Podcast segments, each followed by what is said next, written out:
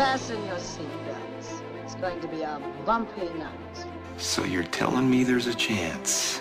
My mom always said life was like a box of chocolates. You talking to me? Well, a, a boy's best friend is his mother. Get away from her, you bitch! mm-hmm. This is a tasty burger. I drink your milkshake. Laugh it up, fuzzball. Frankly, my dear, I don't give a damn. Greed is good. I am Iron Man. You must remember this. A kiss is still a kiss. A sigh is just a sigh. The fundamental things apply as time goes by. Saludos y bienvenidos a Cine Express Throwback episodio número 4. Mi nombre es Fico Canjiano y como de costumbre vamos a estar hablando de películas clásicas icónicas que han tenido un impacto en el mundo del cine y en la cultura popular históricamente. De eso es lo que se trata este podcast que puedes encontrar en el canal de Cine Express Podcast en cualquiera de, tus plataformas favoritas de podcast. Así que nada, eh, conmigo están mis colegas, el señor Luis Añelet. Saludos Luis, la voz del pueblo. Saludos Fico, saludos colegas, saludos público, saludos mundo, espero que estén bien guardados y, y- y puestos para escucharnos hablar de, de un clásico. Adelante. Gracias Luis por estar con nosotros. Eh, también se encuentra el señor eh, José Morales, el filósofo. Saludos Fico, saludos a mis colegas y a todos los fans de Cine Express. Bienvenidos a este, el podcast Throwback. Así mismo es, gracias José por estar con nosotros. Y por último, el señor Robert García, Bobby Bob. Bobby Bob aquí otra vez más, gracias ¿verdad? a todos los fans que han escuchado y nos han dado su feedback, gracias a mis colegas. Otro podcast más, eh, ¿verdad? Dedicado a un clásico. Así mismo es, gracias Rob por estar con nosotros, gracias a los, a los muchachos, mis panas, mis colegas, estamos aquí, vamos a hablar de, de un clásico del cine. Para los que están escuchándonos por primera vez, puedes suscribirte a este podcast eh, y darle para atrás a escucharnos hablar. El primer episodio fue 2001 A Space Odyssey, el segundo episodio fue Alien y el tercer episodio la semana pasada fue Back to the Future. Tres clásicos.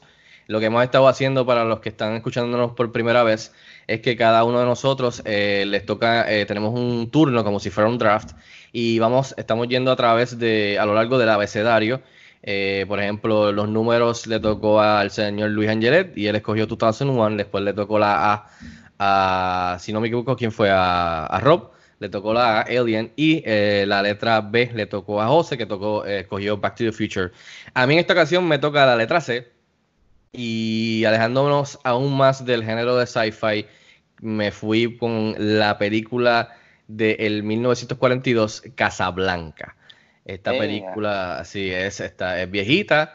Eh, si no me equivoco, estamos a dos años o tres años de cumplir 80 años de aniversario, imagínate. Eh, creo que estamos a dos años del aniversario.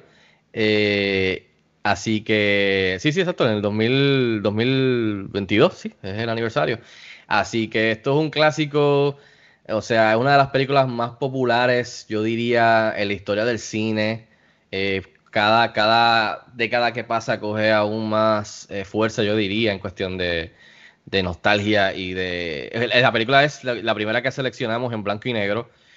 Para que tengan un poquito, para los que no saben de la película, esta película estrenó, como dije, en 1942, eh, eh, fue de Warner Brothers, eh, Warner, Brothers Pictures. Esta película tiene una duración de 102 minutos, dirigida por Michael Curtis, y el guion está a cargo, estuvo a cargo de Julius y Philip Epstein eh, y de Howard Koch. La película está basada, que muchos, muchas personas no saben eso, estaba basada en una obra que nunca se había hecho, eh, nunca se había realizado pero estaba escrita que se llamaba este, Everybody Comes to Riggs, eh, así se llamaba la- el título, Everybody Comes to Riggs, de Murray Burnett y Joan Allison. Para que tengan una idea, el elenco famoso, Humphrey Bogart, Ingrid Bergman, Paul Henry, Cloud Rains, Conrad Veidt y muchos más.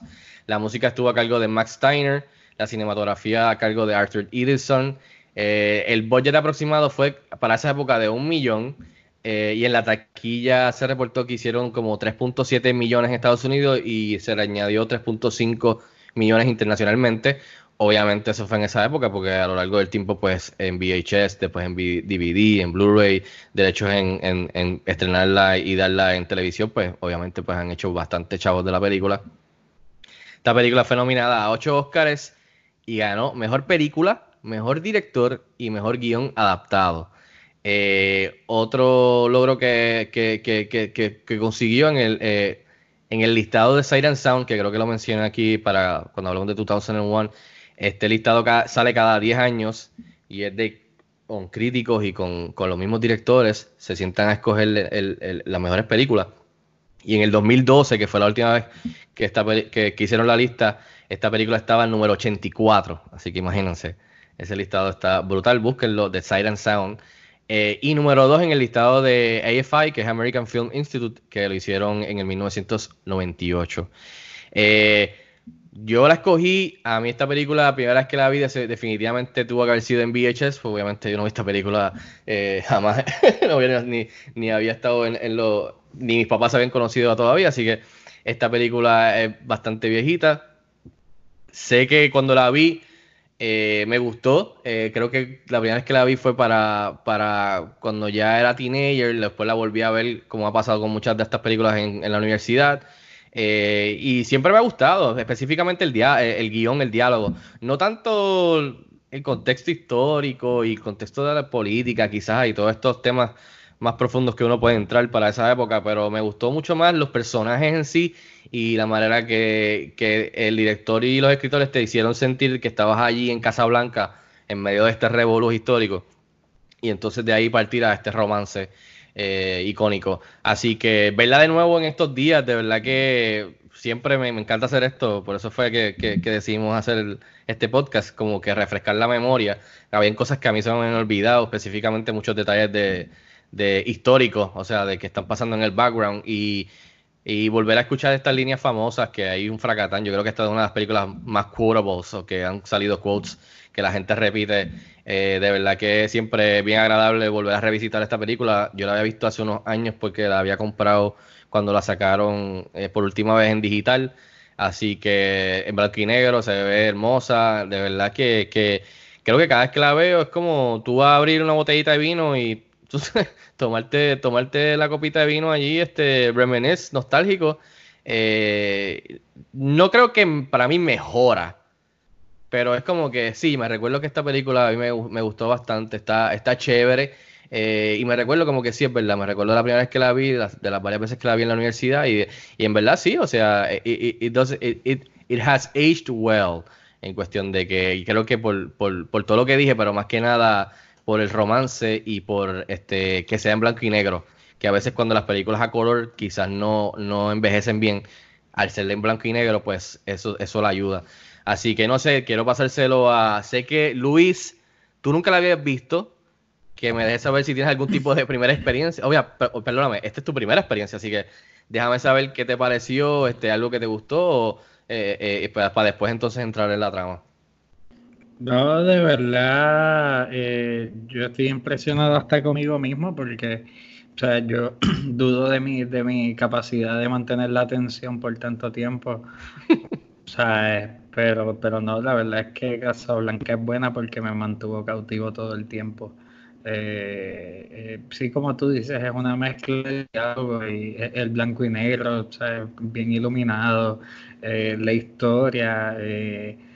Puedo, más, voy a guardar más por ahí con eso, con eso es bueno para primera impresión. O sea, que quedaste impresionado y, y, y te gustó y, al final del día, la primera experiencia. O sea, como que, coño, sí, está bueno. Me, me, me, gustó, no tenía ningún bias, estaba listo para decir que no me gustaba, si no me gustaba, pero genuinamente sí entiendo por qué Casablanca es Casablanca. Muy bien, muy bien. También teníamos a Rob, que Rob también yo creo que fue la primera experiencia en verla, que eso es parte de esta dinámica, que a, a veces algunos no, no, la hemos visto, y eso es lo cool de esto, traer otra, otro point of view.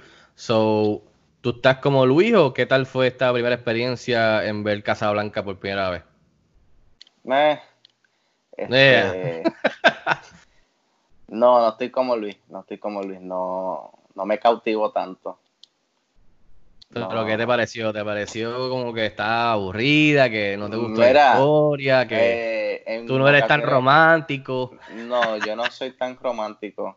Y de momento estaba como que perdido, porque todos esos contextos de historia así, de los franceses y los alemanes, y que si esto, que si lo otro, de verdad que estaba un poquito perdido. No, como que por los primeros 25 a 30 minutos de película no sabía qué carajo estaba pasando.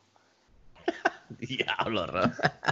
Así cool, que, cool, está no, bien. pero, pero sí. ¿no? Aceptado, Eh, aceptado. Lo, ¿verdad? Visualmente, para hacer una película blanco y negro, eh, se ve magnífica y la mezcla de sonido y como tú bien mencionaste, eh, el, el diálogo y todos los quotes que uno puede sacar de ella, este, pues entiendo por qué la película pues se ha considerado eh, clásica.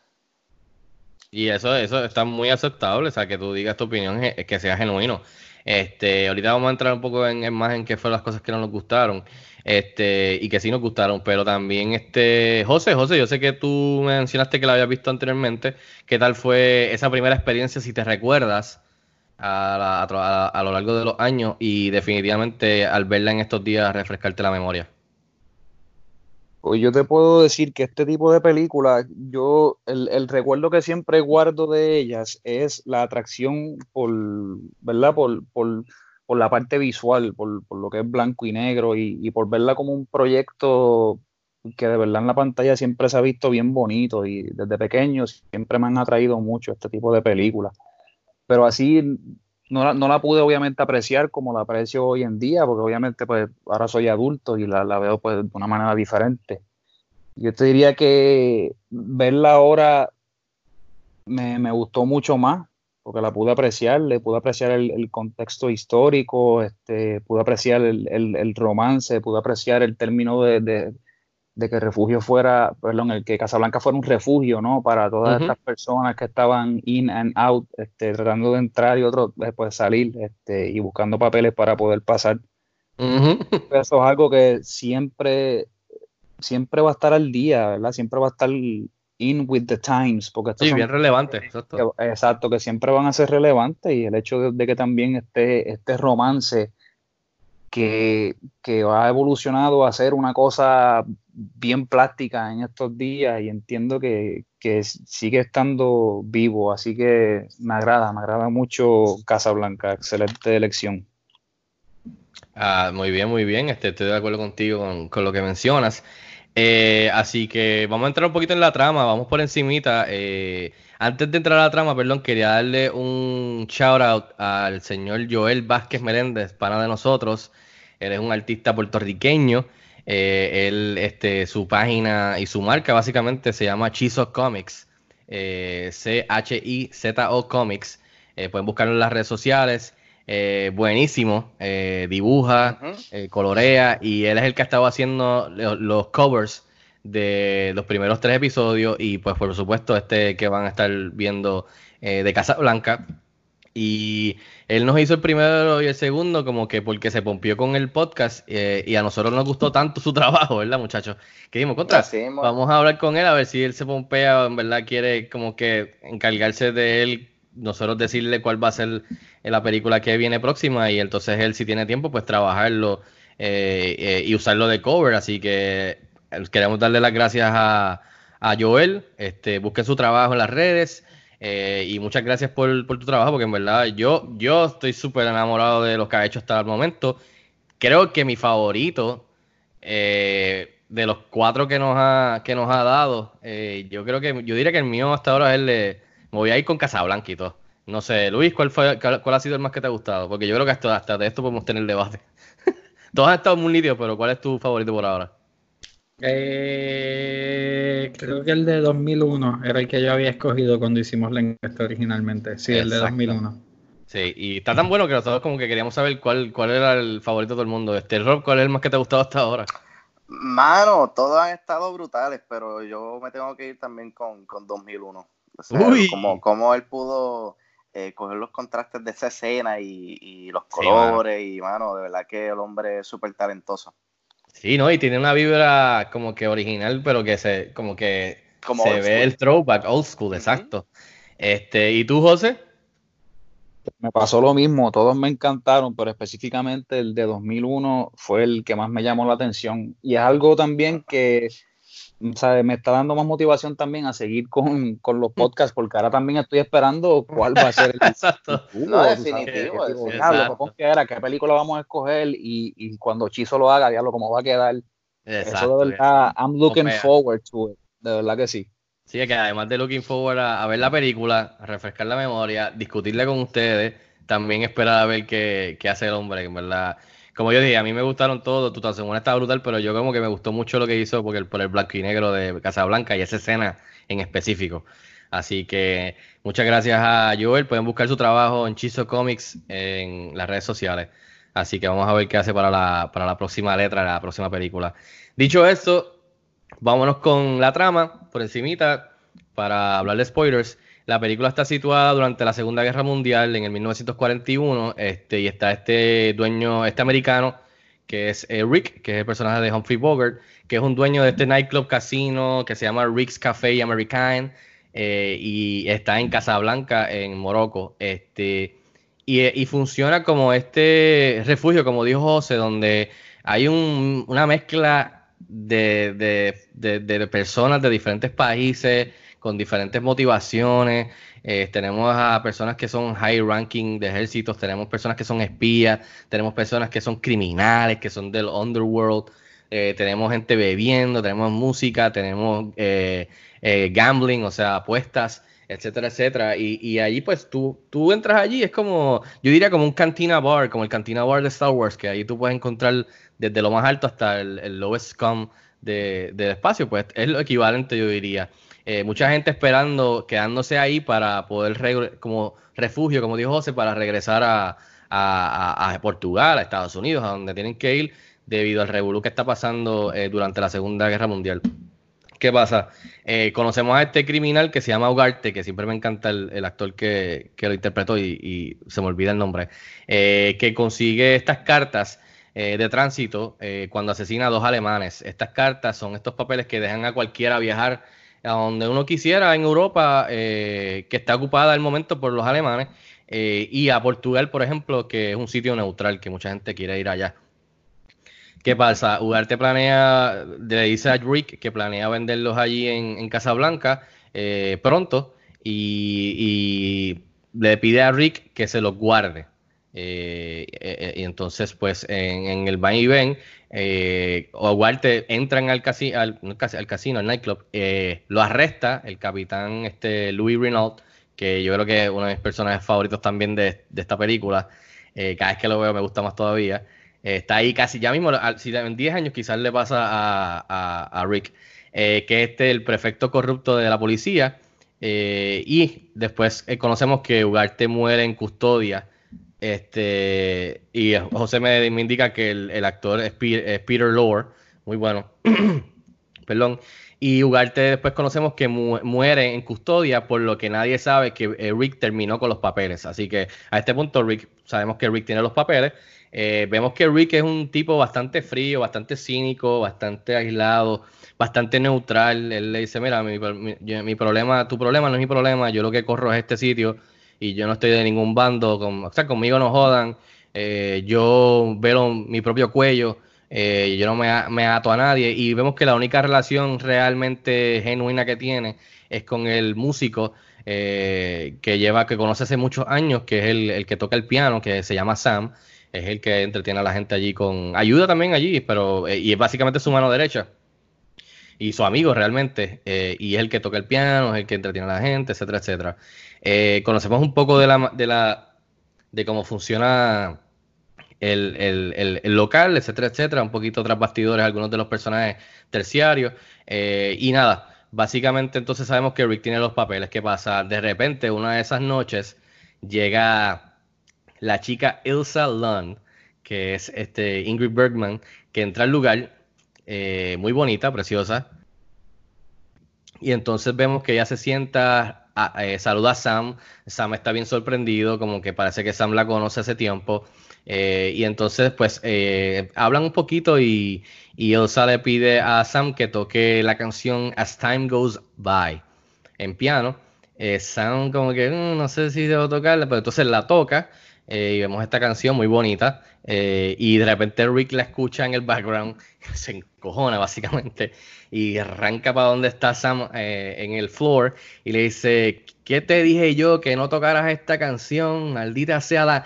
Hasta que entonces vemos ahí los tiros de, de, Rick viendo a Elsa y Elsa viendo a Rick, este, bien unos close-ups bien icónicos eh, con, el, con las notas del piano. Y entonces él dice como que, wow, este, eh, como que, ¿qué diantres tú haces aquí? Eh, ¿qué, qué, qué diantres tú haces aquí? Como que Elsa. eh, y, y pues arranca y se va molesto porque la, ve a ella. Entonces vemos que Il- Ilsa no está sola, Ilsa anda con este señor que es su esposo, que es Víctor Laszlo, que es un reconocido líder fugitivo de la resistencia checa, que está haciendo trabajo grande para esa época. Eh, y obviamente, pues a través de diálogo y lo que sigue después, nos enteramos que ellos necesitan estos papeles para poder este, escapar a América y continuar con su trabajo bien importante. Eh, para eso es que está Ilsa y Laszlo eh, en esa área que terminan allí en Casablanca. Eh, pero obviamente entra el comandante alemán Strasser y llega, que básicamente llega allí para impedir esto y porque quiere ver que Laszlo fracase. Entonces vemos después una escena, pues ese mismo día, ese mismo día, más tarde en la noche, eh, Rick está bebiendo, se está emborrachando, está triste, está melancólico. Eh, Sam le dice, vámonos, brother, vámonos de aquí, qué sé yo. Y dice, no, no, no. Este, y sigue bebiendo. Y él le dice, pero chico, vámonos. Y él, no, ella viene, ella va a venir por ahí, tú vas a ver. Este, y entonces, eh, ahí entonces, por supuesto, right on the, right on the spot, llega, llega Ilsa, eh, sin que su esposo lo supiera, y empiezan a hablar, y entonces él le cuestiona a ella que por qué, que, que, don- que, que- qué fue lo que hizo, por qué le hizo eso a él, y ahí vemos que Rick está bien molesto, bien con mucho rencor, eh, bien triste, eh, etcétera, etcétera, y entonces vemos que, vemos entonces ahí entramos en, en un flashback, una sección que es básicamente un flashback, entonces vemos como ellos estaban enamorados y estaban juntos. Eh, creo que un año antes, si no me equivoco, un tiempo antes, pero no, tan no tanto tiempo atrás, pero sí en París estaban juntos, estaban enamorados, estaban bebiéndose, besándose, hablando del futuro.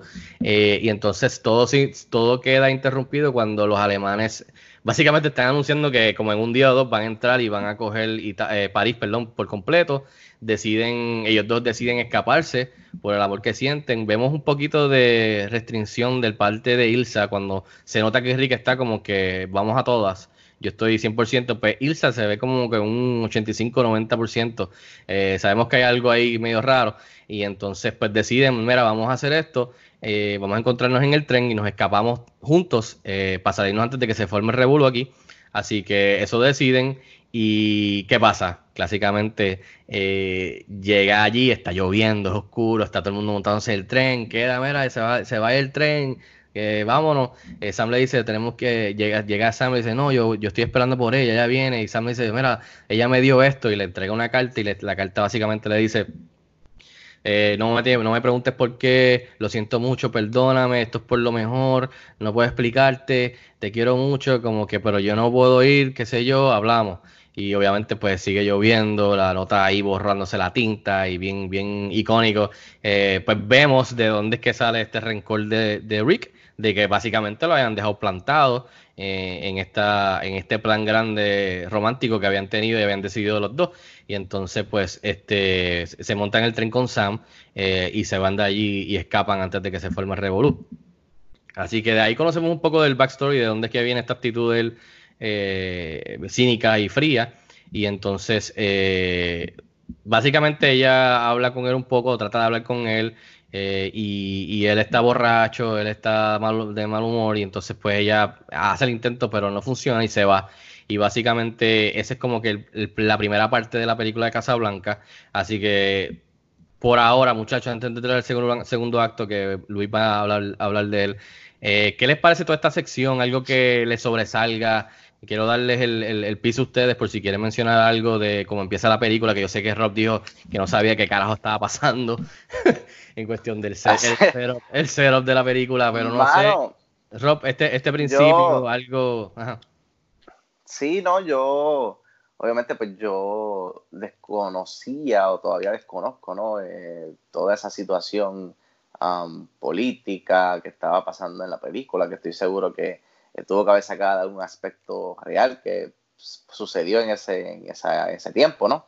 So, yo, estaba, yo estaba perdido, no sabía qué estaba pasando, pero sí me gustó eh, cómo el director ¿verdad? presentó a ambos personajes eh, y cómo eh, te va presentando la idea de que estos dos tipos, o sea, there's a backstory to them, ¿sabes? Ellos tienen pasado, o sea, ellos se conocen de, de algún tiempo y, y, algo tuvo que haber pasado para que Rick tuviera esa esa reacción hacia ella, porque muy bien todo el mundo en la barra está sorprendido cuando la ves, como que, wow, ¿sabes? Esta mujer tan hermosa y tan preciosa, y lo menos que tú pensarías es que Rick fuera a tener la misma reacción, y es todo lo contrario, ¿sabes? Una reacción como que, que tú haces aquí, yo no te quiero volver a ver.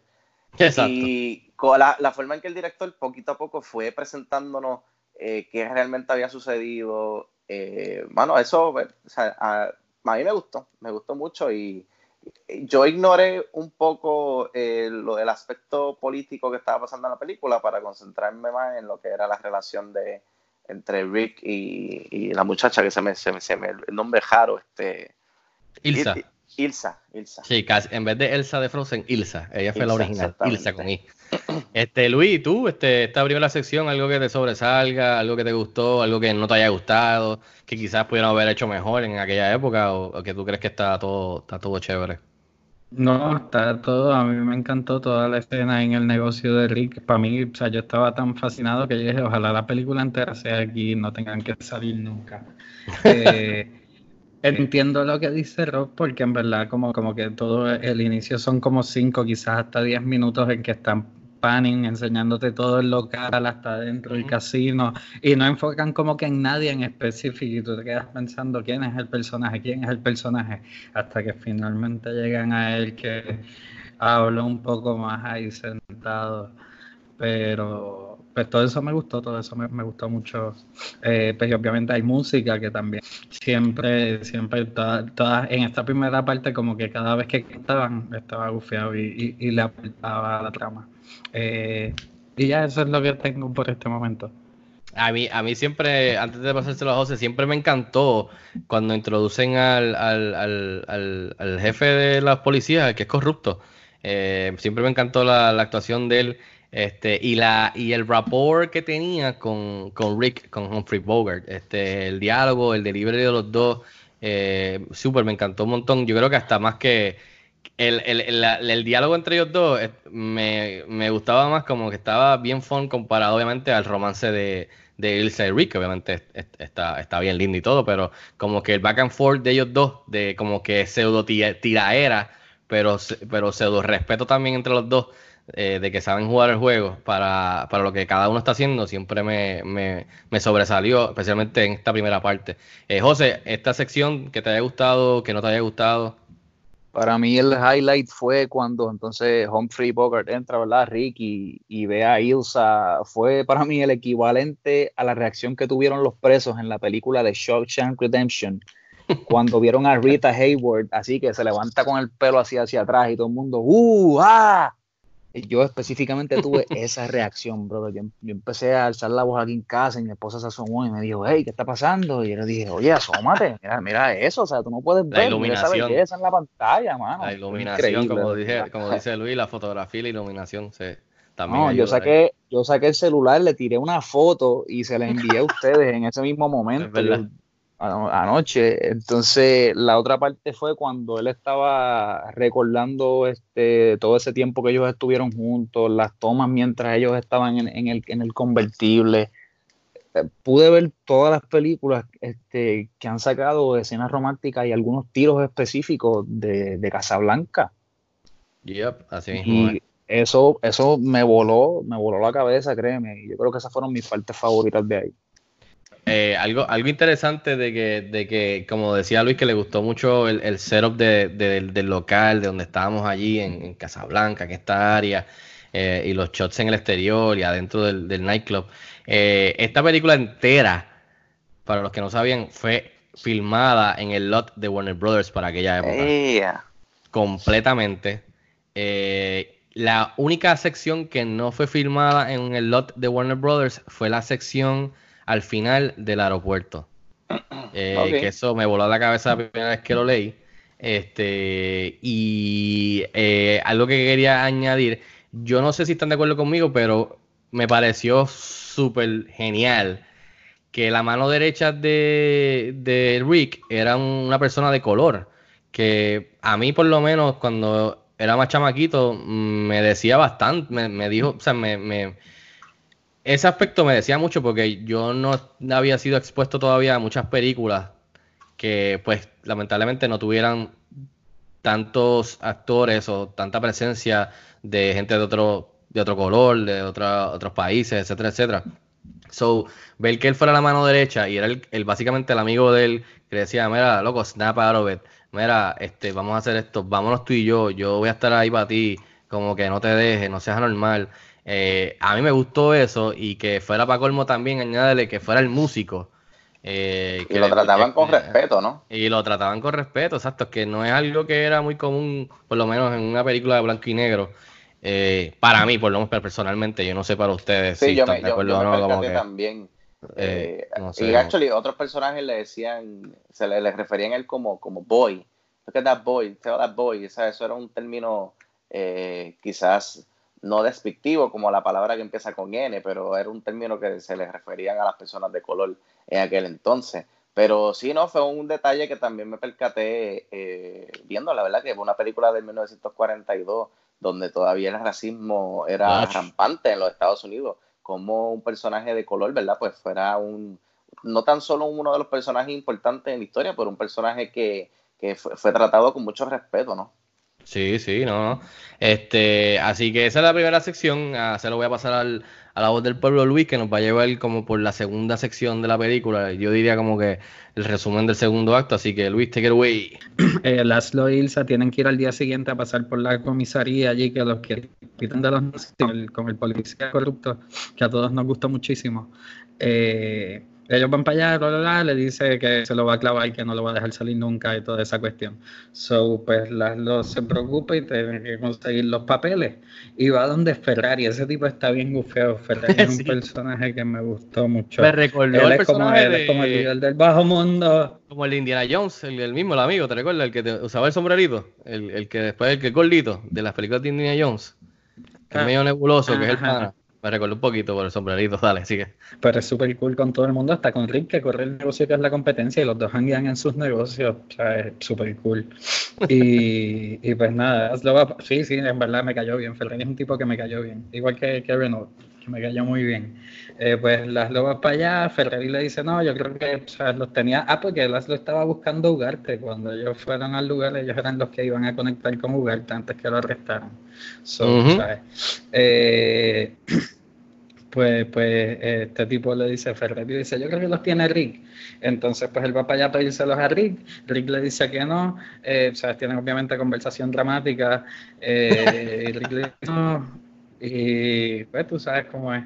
Y le dice, ¿por qué? Pues pregúntale a tu esposa.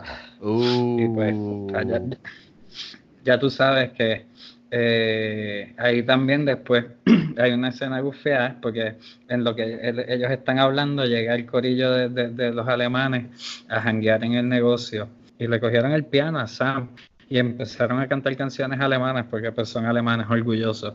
Y cuando sale Laszlo dice, o sea, llega y dice esto no puede ser así y le habla a los, a los otros músicos porque aparte del piano estaba allí la sección de, de- de- de las trompetas y los vientos y el resto de, lo- la banda le dice vamos a tocar la Marsella eh, himno de Francia revolucionario y empiezan a cantar y tienen competencia de canto pero pues los alemanes se encojonan y mandan a cerrar el negocio por el policía corrupto. Dice, tienen que cerrar. Y Rick le dice, ¿por qué? Si tú sabes que yo lo hago aquí todo en orden por la ley. Pues, pues, son, son panas, pero como Fico describió su relación es extraña. Y... El mejor chiste, y- Luis, el mejor chiste para mí de, de la, de la película entera. Que dice, cierren el casino. Y de repente viene un chavo. Viene el letrero, chamaco. "Your- winnings. Pues, sir, your winnings. Y el tipo, ah, mami, Gracias, gracias. Para el bolsillo. Sí, Siempre sí. me río y se lo pone en el bolsillo ahí. Eso es verdad que quedó cabrón. En verdad. Yo me río siempre que veo esa parte. No, no, no notaron también la tranquilidad de, de Rick en, en, en ese momento, o sea, como que, que cerraran, o sea, como que era algo normal, o sea, tú, tú no lo viste como que worked up about it. Pues sí, después que le cerraron el casino, pues obviamente corta ahí, eh, eh, pues están hablando Laszlo con Ilsa en su casa o en el lugar que se están quedando, vamos, que ellos viven allí. Eh, pues porque él le va a decir, mira, Rick me dijo esto de los papeles que te tenía que preguntar a ti. Y dijo como que wife, como si él supiera algo, nadie sabe que nosotros estamos casados, todo ese, todo ese rollo. Y, pero ella como que no, ella dice, no, nada, no, yo lo veía por ahí en París, yo no sé mucho del de pichea. Eh, entonces él se va a un meeting político y ella va a pedirle los papeles por su cuenta. Y también pues él le dice que no, tienen conversación dramática, después ella lo amenaza con la pistola, después lloran, se aman, eh, ¿sabes? Tienen más, eh, ¿sabes? E- e- ella le explica, ¿sabes? Lo que había pasado de verdad, que fue que cuando ella estaba con él pensaba que, eh, perdona, que eh, Víctor, Víctor Laszlo estaba muerto, pero después se enteró que estaba vivo. Y ¿sabes? eso fue así como bien inmediato en esos pocos días que ellos estuvieron juntos y por eso tuvo que abandonarlo. Pero como Rick es un tipo tan, tan, tan, tan chilling, pues él dice está bien. Y ya, yo creo que hasta ahí más o menos, o sea, empiezan a hacer el plan, ellos cuadran a hacer un plan y llamar a la policía y, y ahí termina, antes de la ejecución de su plan. Ok, pues ahí ahí tienen la segunda sección. Eh, José, algo que te sobresalga, que quieras comentar del segundo, del segundo, del segundo acto. A, a mí lo, lo, lo más que me gustó y del segundo acto fue, fue todo al- alrededor de, de Rick y, y cómo él manejaba la situación, la, la calma que él siempre tenía alrededor de él, sabe que eh, era como este, como, no sé, mano, sabe, this, this calm guy, eh, yo tengo todo bajo control, para el carajo. Y el tipo se encargó hasta del sueldo de los empleados, yo no sé si ustedes recuerdan esa parte y, y podemos continuar con esto, así que pues por favor, encárgate. Y el hecho de que después cuando escuchara la historia de Ilsa y, ella le dijera la verdad, ¿no? De, lo que había ocurrido, la reacción de él me pareció, me pareció bastante bien. El, Rick, no sé, es como un tipo bien honorable, a pesar de todo, porque tú no, pudi- no pudiste ver que él pudo haber tomado otra decisión y ser bien egoísta y aún así, pues, eh, decidió seguir adelante y ayudarlos, ¿no? Sí, que se No fue por la vía, por la vía de no ser egoísta y no, tú sabes, y no, y no caer en el lado, digamos, del dark side. Se fue, o sea, bueno, hasta este momento, o sea, José, antes de entrar al tercer acto, por ahora él está dando indicación de que sí va a ayudarla y de que, y de que él la perdona, no quizás que, que tenía que pedir, o sea, perdonarla, o, o ella estaba pidiendo perdón, pero al ella darle la explicación y decirle que ella siempre lo amó, yo creo que al entender la situación de que antes de él estaba el esposo y que el esposo no es que estaba comiendo mierda, el esposo estaba luchando por la causa y si yo no me equivoco, ella le menciona de que como que el, tipo estaba dado por muerto, pero que después se enteró ella de que se había escapado porque había estado eh, detenido, atrapado en un campo de concentración, si no me equivoco. So, no es como que el tipo le había pegado cuernos a ella, lo maltrataba o algo, y entonces ella se fue con él y para el carajo él, y después volvió con él. No, es que ella lo dio por muerto y después estuvo con este y después se enteró de, de que Laszlo todavía estaba vivo. So, eh, yo creo que Enrique, obviamente, pues es un romanticón escondido. Y al escucharle que ella siempre lo amó, de que en verdad no fue lo que él pensaba, de que lo había dejado plantado, por la razón que hubiese sido. eh, y él se da. Vemos los inicios de que él abre su corazón y su mente a de que hay cosas más importantes ahora mismo y de que ya como eso está aclarado, pues podemos movernos entonces a, a lo que es más importante ahora mismo, que no es ninguno de ellos dos. Así que a mí me gustó toda esta parte, me gustó lo de Renault con, eh, con lo que dije de, de, de que está el... Ven acá, ¿soy yo o ese, ese, ese, ese, ese, esa, ese personaje, viéndolo nuevamente en estos días, específicamente que la vi ayer, ¿No le dio una vibra de que también ese personaje era como gay? Como con un poquito de gay, medio, o sea, medio homosexual, no, no flam, o sea, flamboyant, sino reservado, pero no, no sé si es afeminado, me dio como una vibra, no que, no que tiene que ser homosexual, puede haber sido como que bisexual o qué sé yo, o sea, no voy a ponerme técnico aquí, pero como que viéndolo medio, esa, esa, ese spark de que, que quizás ese personaje pudo haber sido de la manera que lo interpretó, pues quizás pudo haber sido así. Este, o soy yo el único, estoy loco. Yo lo, yo como que lo sentí. Ah, no, no mucho, mano. Yo no. Soy el único, estoy loco, estoy loco. Yo sí estoy loco entonces. No, está bien, todos tenemos, todos tenemos. No, no, claro. Está bien. Pues lo, yo que, sentí sí esa, es que el, tipo de- una parte dijo que, sabe, como que él, él corría a donde el viento soplara, ¿sabes? Y, ahí yo me quedé como que, ok, ¿sabes? Eh, que desde momento tú puedes ver que es cool, pero a la misma vez bien inescrupuloso, ¿me entiendes? Pues si esto me conviene lo hago y, y pues para el carajo, por aquí sigo. Y si, es- y si puedo joder a este, lo jodo. Y si no, y si no puedo, pues también lo ayudo. O sea, que era un tipo bien ambivalente también. Igual Sí, que Rick, ahí. ¿no? Sí, me encanta la dinámica de ellos dos. Este, ahora, eso sí, el, el flashback a París, viéndolo nuevamente, es como que diablo, se nota que lo que tienen atrás está montado en un carrito de este, como se grababa antes, y atrás lo que está es un, un screen con, con pietaje de, de París, de, Sí. de otro momento en el background, el cual le da este aire de, tú sabes, de nostálgico de, wow, de aquella época, pero como que se ve medio, medio cheesy. Este, eh, pero en verdad, esa, por todo lo demás me gustó el, el- el- lo del casino y lo del flashback para saber qué fue lo que pasó, etcétera, etcétera. So, este, no sé, este, mm, llévanos para el final, José, el tercer acto, mete mano. Bueno, pues ya una vez, este, ya Ilsa le, le deja a Rick la decisión en sus manos de, de qué es lo que van a hacer, de si él va a tomar la decisión de quedarse con ella y, y ¿verdad? Quedarse juntos y pues, y que Laszlo siga su camino. Y ella pues no se atreve a tomar la decisión. Al fin y al cabo, yo siempre voy a estar en el aire porque nunca de verdad supe o, o nos dejaron saber si de verdad ellos, ¿sabe? Ella estaba totalmente enamorada todavía en este momento o si lo estaba haciendo pues, pues, pues para, para tener las cartas de tránsito y Sí, y exacto, entonces- eso es parte de también, exacto. Así que Reed le admite a Renault que él tiene las cartas de tránsito y su intención de salir de Casablanca con Ilsa. Obviamente Rick se encuentra con Laszlo y Ilsa y, les vende, les vende la- dichas cartas, ¿no? Y Renault intenta arrestar a Laszlo. Entonces ahí es donde Rick entonces apunta un arma a, a Renault y les dice que ponga los nombres de, de Laszlo y Ilsa en las cartas para que entonces ellos puedan, puedan volar y acabar y irse con las cartas de tránsito. Así que ellos abordan el avión.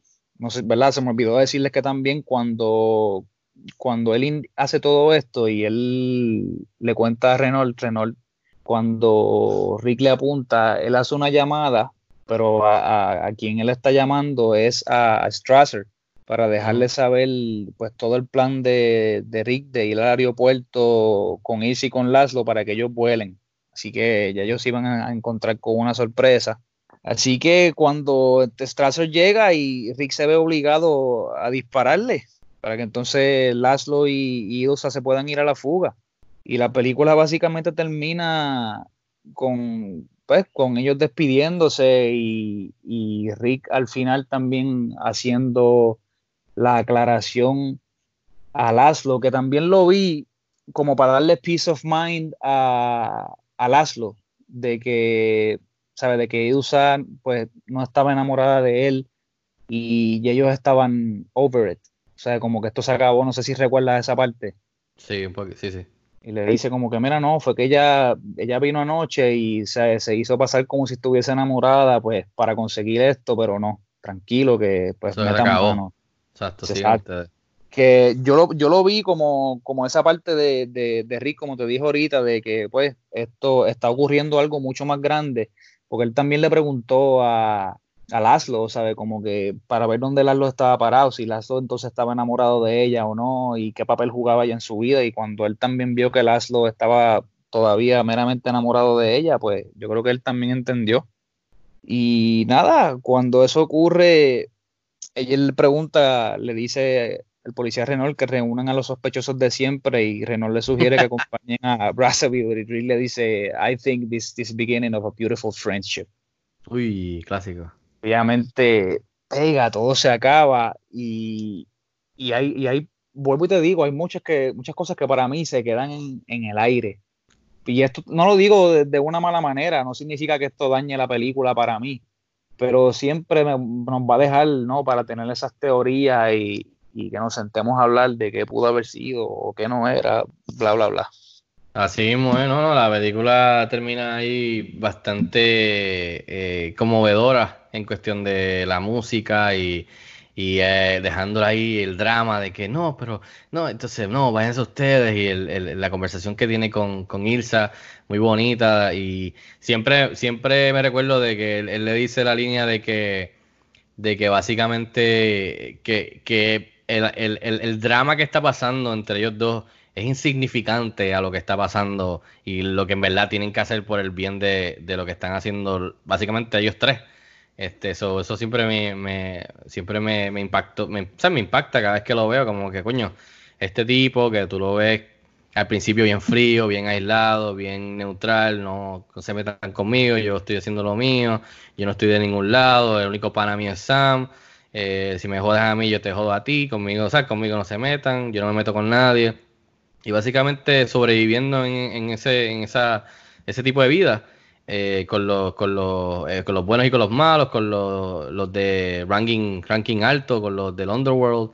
Este, y poco a poco tú vas viendo desde que ve a Ilsa y a Sam tocando esa canción, lo vamos viendo y después viendo cuando ya le dice qué fue lo que pasó de verdad, pues ablandándose y, y entonces realizar de que entonces quizás no es que yo termino con ella, sino que mi, mi, lo que yo tengo que hacer aquí es sacrificar, ¿me entiendes? Sacrificarme is, para... This is the right thing and it is bigger than me. It is exacto. bigger than us, Y creo que ahí, exacto, no es tanto, al, al final para mí esta película no es tanto el romance entre ellos dos, es el romance del acto noble y, y honorable que él decide con ese sacrificio eh, y todo lo que conlleva al final, que hasta mata a alguien por, por la situación. Eh, este, así que no sé, muchachos, vamos, vamos con Luis. Al final del día, esta película, tú que la ves por primera vez, Luis, ¿justifica el hype? Como siempre le preguntamos al final de esto, ¿justifica el hype que lleva ya, wow, en dos años, 80 años desde su estreno esta película de Casablanca? Lo, lo justifica, me gustó mucho, lamento no haberla visto antes. Este, Rob, tú que la viste por primera vez, ¿justifica el hype o no? Pues mira, antes de, de contestarte la pregunta, una, una, cosita que me gustó al final. Eh, ¿verdad? Ver, ustedes estaban hablando que una de las líneas icónicas es pues, this is the beginning of a good friendship, of a beautiful friendship. Pero a mí la línea que más me, me, me impactó, ¿verdad? Y como que la más que recuerdo es we'll always, we'll always have Paris, que, que Rick yes. le dice a Ilsa. Y es como que, ¿sabes? No, no podemos estar juntos, pero siempre vamos a tener el recuerdo de, del amor que sentimos, eh, la experiencia, los recuerdos de, ¿verdad? del tiempo que pasamos en, en París. So, eh, esa línea me, me, gustó mucho. Eh, mano, yo pienso que sí, yo pienso que justifica el hype.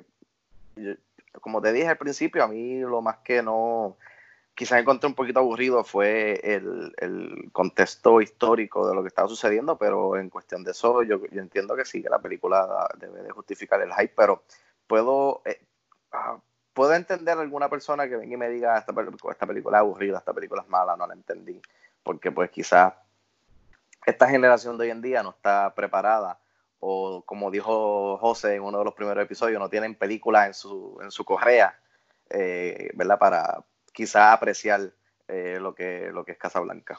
Y tú, José, que la has visto ya varias veces, ¿qué tal? ¿Tú piensas que esta película justifica el hype en cuestión de, de lo que se le ha dado ya casi 80 años desde que estrenó? Sí, para mí siempre lo va a justificar y, y siempre, siempre voy a seguir volviendo a ver este tipo de películas, siempre voy a virar atrás y voy a ver todas mis películas favoritas una y otra vez para ver pues de dónde fue que salieron nuestros gustos en el cine y, de dónde fue que salieron tantas ideas de tantas películas porque oigan son bien pocas las películas que sincera y genuinamente traen ideas totalmente nuevas. Siempre se están agarrando de un ladito y del otro. Y en cada película que vemos siempre podemos ver de dónde otras se engancharon, ¿no? Así que para mí, sí, justifica el hype y, y pues, y como dice Rob, ¿sabes? Siempre va a haber este, una persona que entienda o no entienda la película y pues, por eso son los gustos, ¿no? Y, pero no, para mí esta película de verdad ha envejecido súper bien. Yep. Que me quedo con ella, la compro y la, la, compra. y la sigo vendiendo para que otras personas se enteren de, de que todavía en ese tiempo, sin tanta cosa, se hacían buenas películas. Yo no la compré, pero la renté. So. por lo menos, por lo menos. Mira, en cuestión de que si justifica el hype, para mí siempre esta película lo va a hacer. Eh, yo llegué a esta película leyendo de que era una de las mejores películas eh, del mundo, de la historia, del universo, de unas películas específicamente del género romántico de antes. Así que de ahí fue que yo llegué, así que yo también ya había entrado con un poco de hype de haber leído, escuchado. Eh, así que cuando la vi, de varias, ya de verla tantas veces y verla en estos días, sí me justifica el hype por las razones que da José.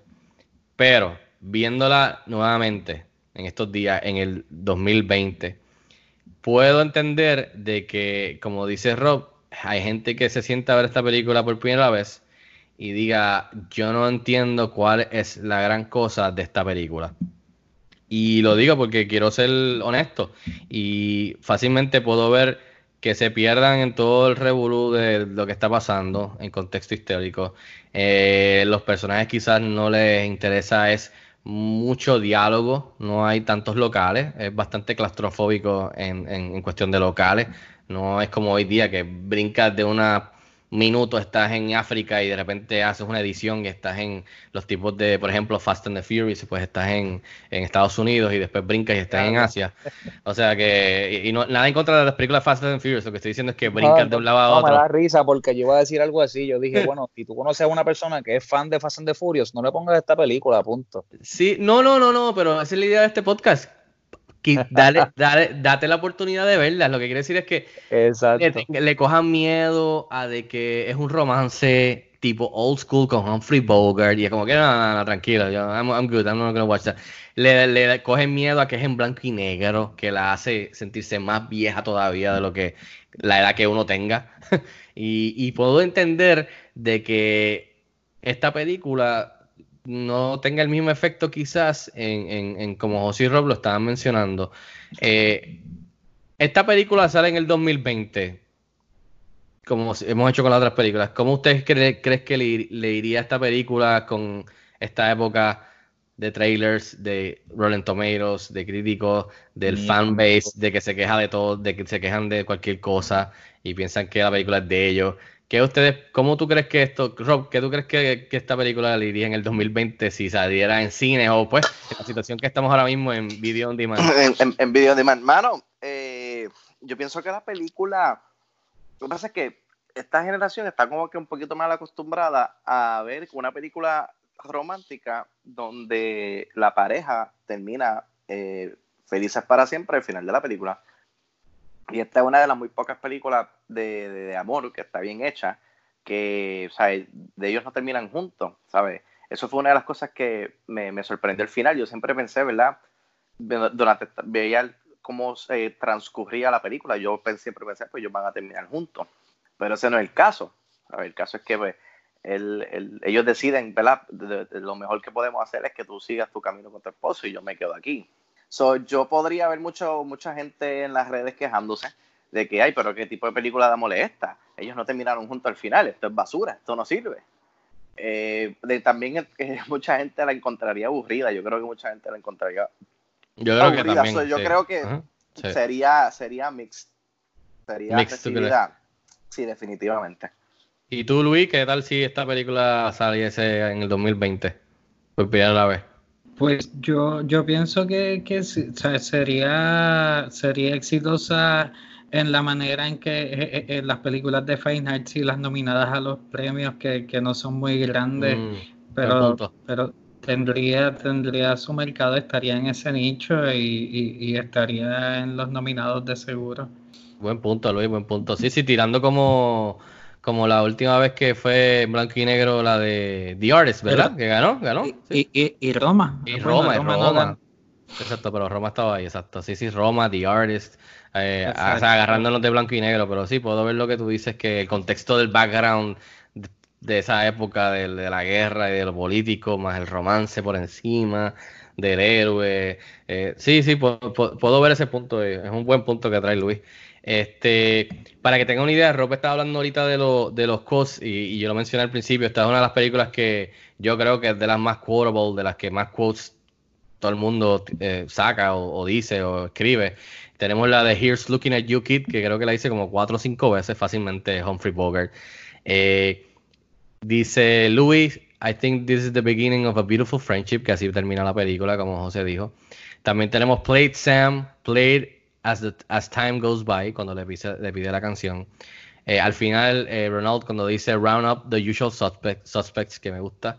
Eh, lo que dice Rob, que dice We'll always have Paris. Esta está gufia. Está cuando dice Of all the gene joints in all the towns in all the world, she walks into mine. Esa está brutal. Eh, y al final, por supuesto, el- el- el- la- las líneas que le dice a ella cuando están en el aeropuerto, que le dice Ilsa, I'm no good at being noble, but it doesn't take much to see that the problems of three little people don't amount to a hill of beans in this crazy world. Cabrón, esos diálogos buenísimos, tú sabes, de esa época, ¿sabes? Hace 80 años, tantas películas que hacen hoy día y no se le acercan a estas líneas y al diálogo que tiene esta película, que es una de las cosas que a mí me encanta. Como dije, la dinámica entre Renault y Rick, entre ella y Elsa y Rick, y hasta entre Rick y Laszlo. Es genial y hasta en la competencia, como dijo eh, Luis, que es el rival, que se llevan súper bien y beben juntos y hablan.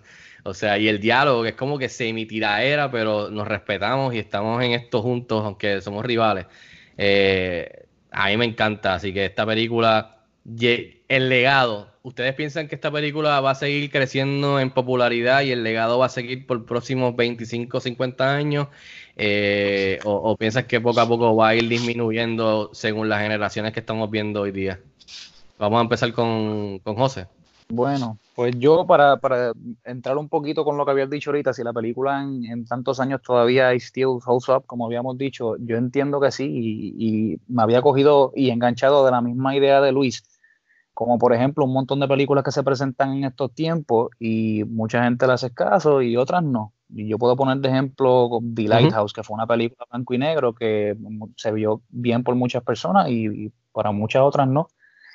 En muchos años yo creo que esta película mm, no va a tener la misma suerte que, que ha tenido hasta ahora, ¿verdad? Con, con personas que la siguen apreciando. Yo creo que se va a seguir echando para atrás, para atrás, hasta que termine en un cajón de, de estas ¿De cosas verdad? escondidas. Wow. ¿Tú sabes por qué lo digo? ¿Tú sabes por qué lo digo? Y aquí está un pequeño rant. Últimamente podemos ver que el, el cine se ha convertido en mindless entertaining, pero estoy hablando del big part, no esa pequeña parte que, que muchos no tocan y que pequeñas compañías de producción siguen haciendo buenas películas porque de verdad están interesados en contar historias. Me refiero a, a esta máquina sí. grande de opresión que lo que quiere es pues, hacer dinero, vamos a ser reales, ¿sabes? Tenemos esta receta que ya funciona y let's make money out of it, fuck it. Así Sí, sí, que por esa parte veo que puede correr un poco de peligro, pero por la otra, ¿sabes? Siempre va a haber, siempre van a haber y vamos a, vamos a ser reales, o sea, siempre van a haber unos románticos como nosotros, porque si tú no te, ¿cómo tú no puedes considerarte romántico si estamos aquí hablando en un podcast de películas de 1942, ¿sabes? Eres romántico sí o sí. Sí, No sí. tienes, por dónde, no, no tienes otra manera por dónde verlo. Así que por esa parte, mientras haya un romántico o unos románticos como nosotros para hablar de estas películas, siempre van a seguir existiendo. Uh, palabras sabias y románticas de José.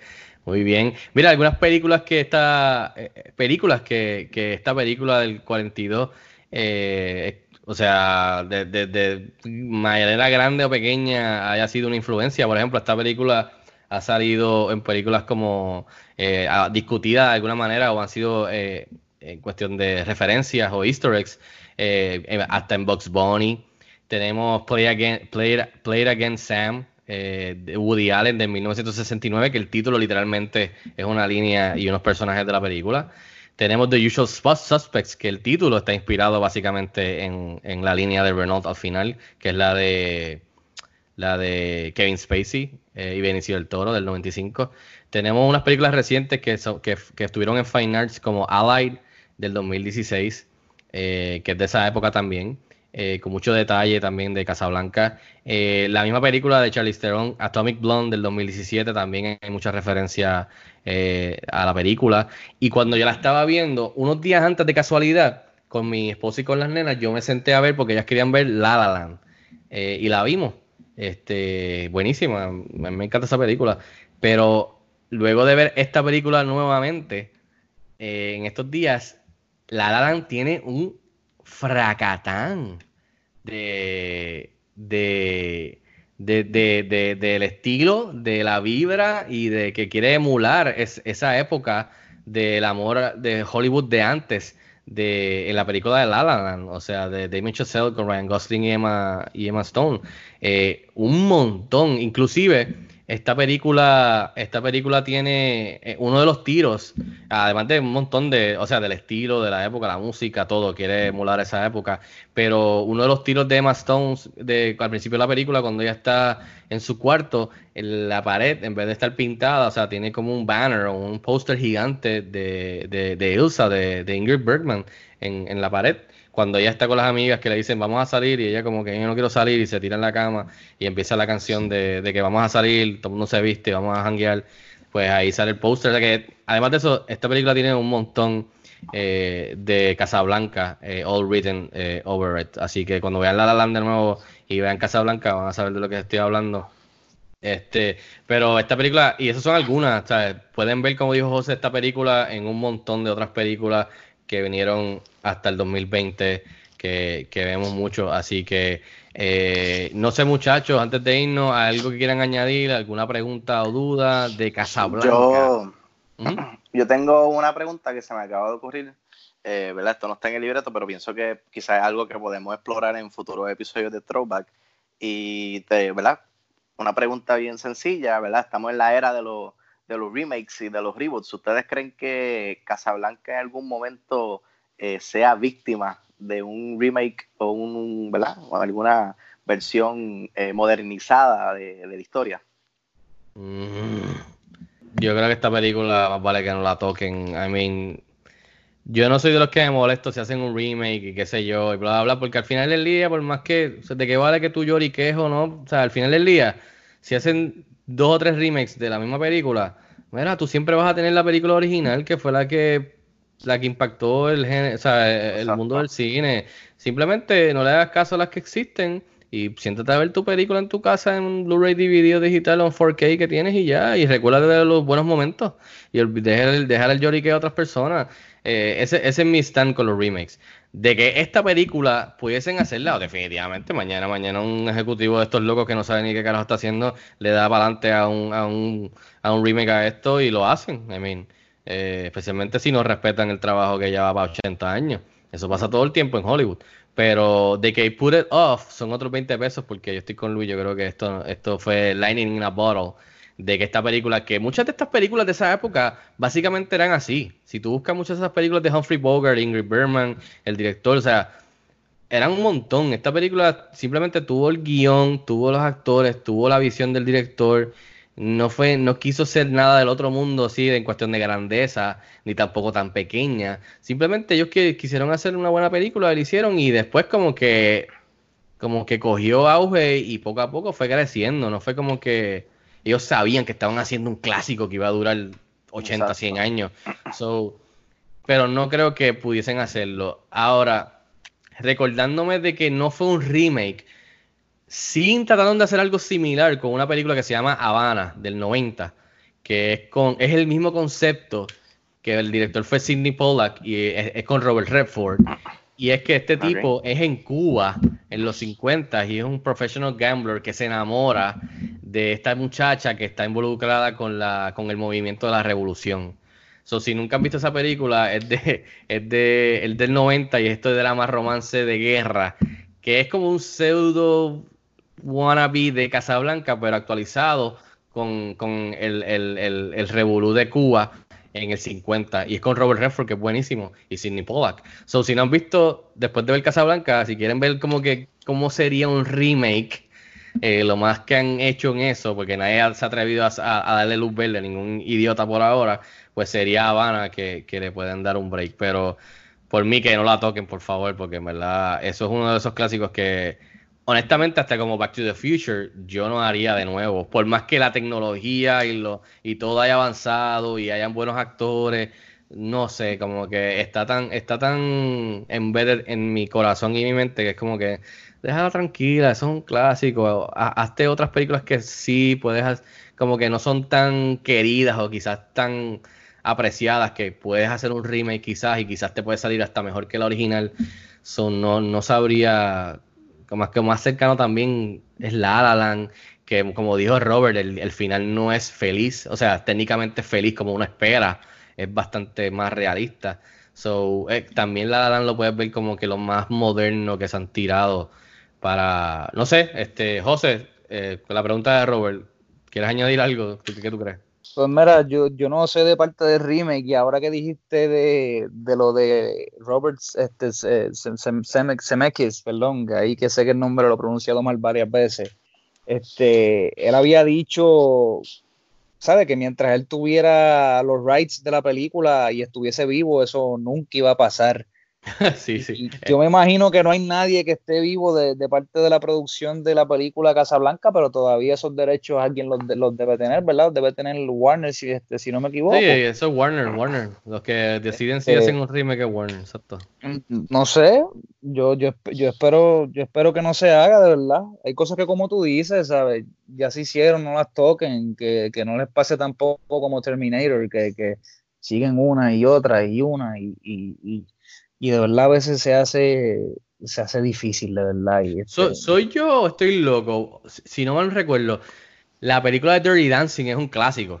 Y hace varios años atrás, una- no sé, Luis, ¿tú te recuerdas que hicieron una semi Dirty Dancing 2 que también era como que en Cuba? con, ¿No era con con este, con- Sí, no, no, Diego. Luna, con Diego Luna no Ah, era. Diego. Luna, con Diego Sí, Luna. sí. Ajá, sí, que era como que. No Ah, sé si era cierto, secuela, pero era un remake, básicamente, de Dirty Dancing. Lo único que lo mismo, lo hicieron como que en Cuba. Sí. Oigan, pero espérate un momento, también tenemos que sacar, hacer hincapié en otra parte. Esta película no solamente en el contexto romántico, eh, pues, ah, ¿sabes? las han tocado en otras películas, pero también tenemos que hablar del contexto político.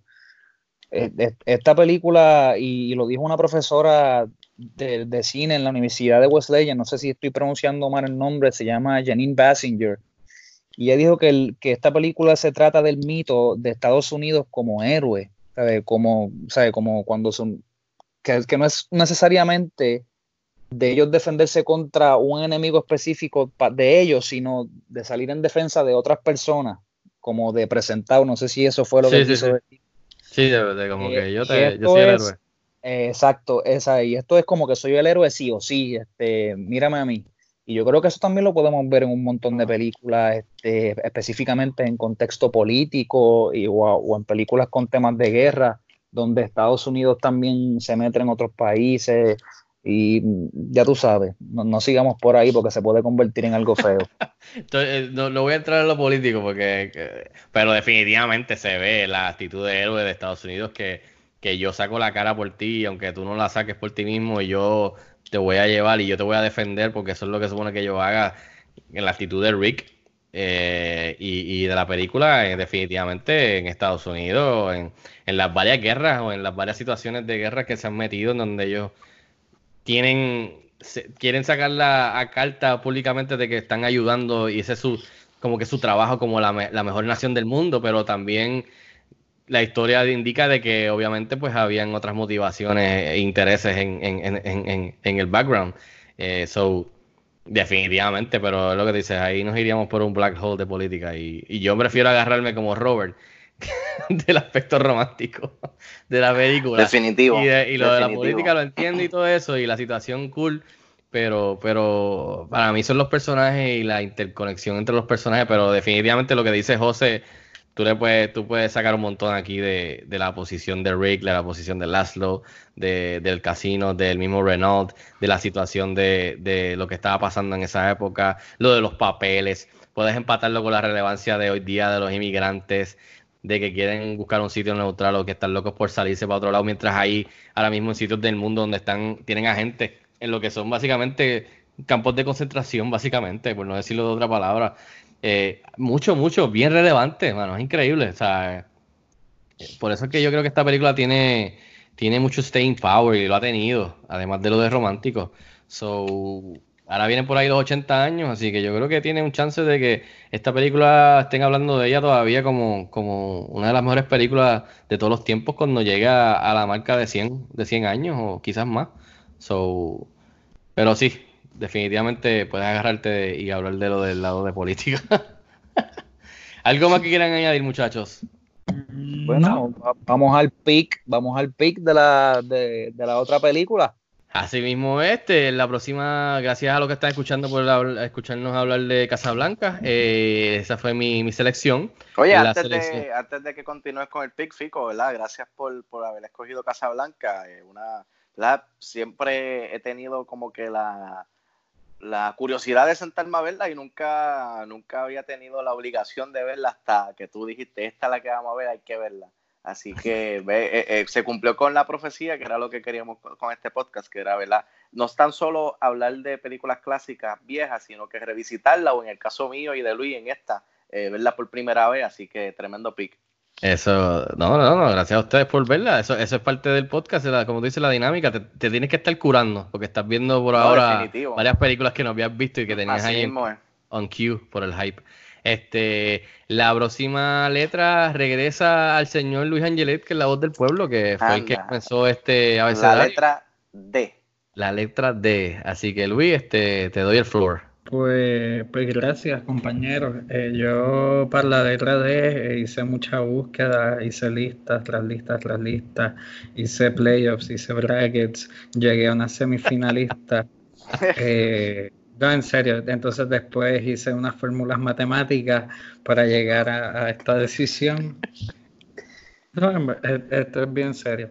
esta película que vamos a ver es del 1993. Anda del, del director Richard Linklater y se llama Dazed and Confused. Uh. Oh, oye, oye, oye, otra, otra. Sabrás, sabrás que ayer yo la tenía para verla y yo dije, ah, yo la veo después. Pues ahora la tienes que ver esta uh, semana. Uh, me gusta, me gusta. Gracias, Luis, gracias. Este, de Richard Linklater, que es buenísimo, ¿verdad? Ahí está Matthew McConaughey y varios más, ¿verdad? Bien jovencitos. Sí mismo, eh, dicen que, que, mucho, mucha gente salió de esta película. Así mismo, ¿eh? que sí. Yo nunca la he visto. lo hablaremos en el próximo episodio. Así que Days and Confused es la película que Luis selecciona con la D eh, de Richard Linklater. Así que ya saben, para que los que no han visto la película la ven por primera vez en estos días, eh, lo que la han visto pueden verla y refrescarse la memoria con nosotros. Y entonces, después de haberla visto, eh, para que sintonicen el episodio eh, número 5 la semana que viene para discutirla con spoilers. Recuerden que estos episodios van a ser con spoilers, vamos por encima de la trama, por encimita, eh, tocando aquí y allá, pero básicamente son spoiler heavy, así que si, si alguna vez te topas con una de estas, de estas películas que no te da tiempo verla, cuando sale el, episodio, dale, pausa o no le des play hasta que la veas para que así puedas vacilar y puedas entrar este, un poquito más a fondo y con, detalles que vas a poder apreciar más en una discusión de spoilers. Así que eh, nada, eh, muchachos, muchas gracias por este, ver la película y mi pick Casablanca. Este, quiero agradecerle a Luis, a José a Robert. Eh, Luis, ¿dónde te pueden, este, te pueden seguir y buscarte, escribirte? En Twitter, Luis Angelet. Gracias, Luis, por acompañarme. Robert, ¿dónde te pueden seguir? Ah, a mí me puedes seguir en Twitter y en Instagram como Robert22PR. Muchas gracias, Rob. Y José, ¿dónde te pueden seguir? Me pueden conseguir por Twitter y Instagram. Soy José Mora. Muy bien, a nosotros nos pueden seguir en las redes sociales como CineExpressPR, a mí me pueden seguir en las redes como Fico Canjiano, pueden suscribirse al canal de YouTube para más video reseñas, eh, trailers y entrevistas y también, o por supuesto, suscribirse a Cine Express Podcast, que también vamos a estar eh, sacando un episodio nuevo esta semana. eh, y en el mismo canal, por supuesto, a Cine Express Throwback. Y así, cuando estás suscrito, te avisa cuando hay un episodio nuevo como este, para que lo escuches ahora que estamos en cuarentena, haciendo diligencia en cuestión de la casa, limpiando, recogiendo, cocinando, haciendo ejercicio, lo que sea. Puedes pasar un ratito con nosotros para despejar la mente y hablar de clásicos y películas que nos gustan. Así que gracias a todos y hasta la próxima. Quédense en sus casas y cuídense mucho.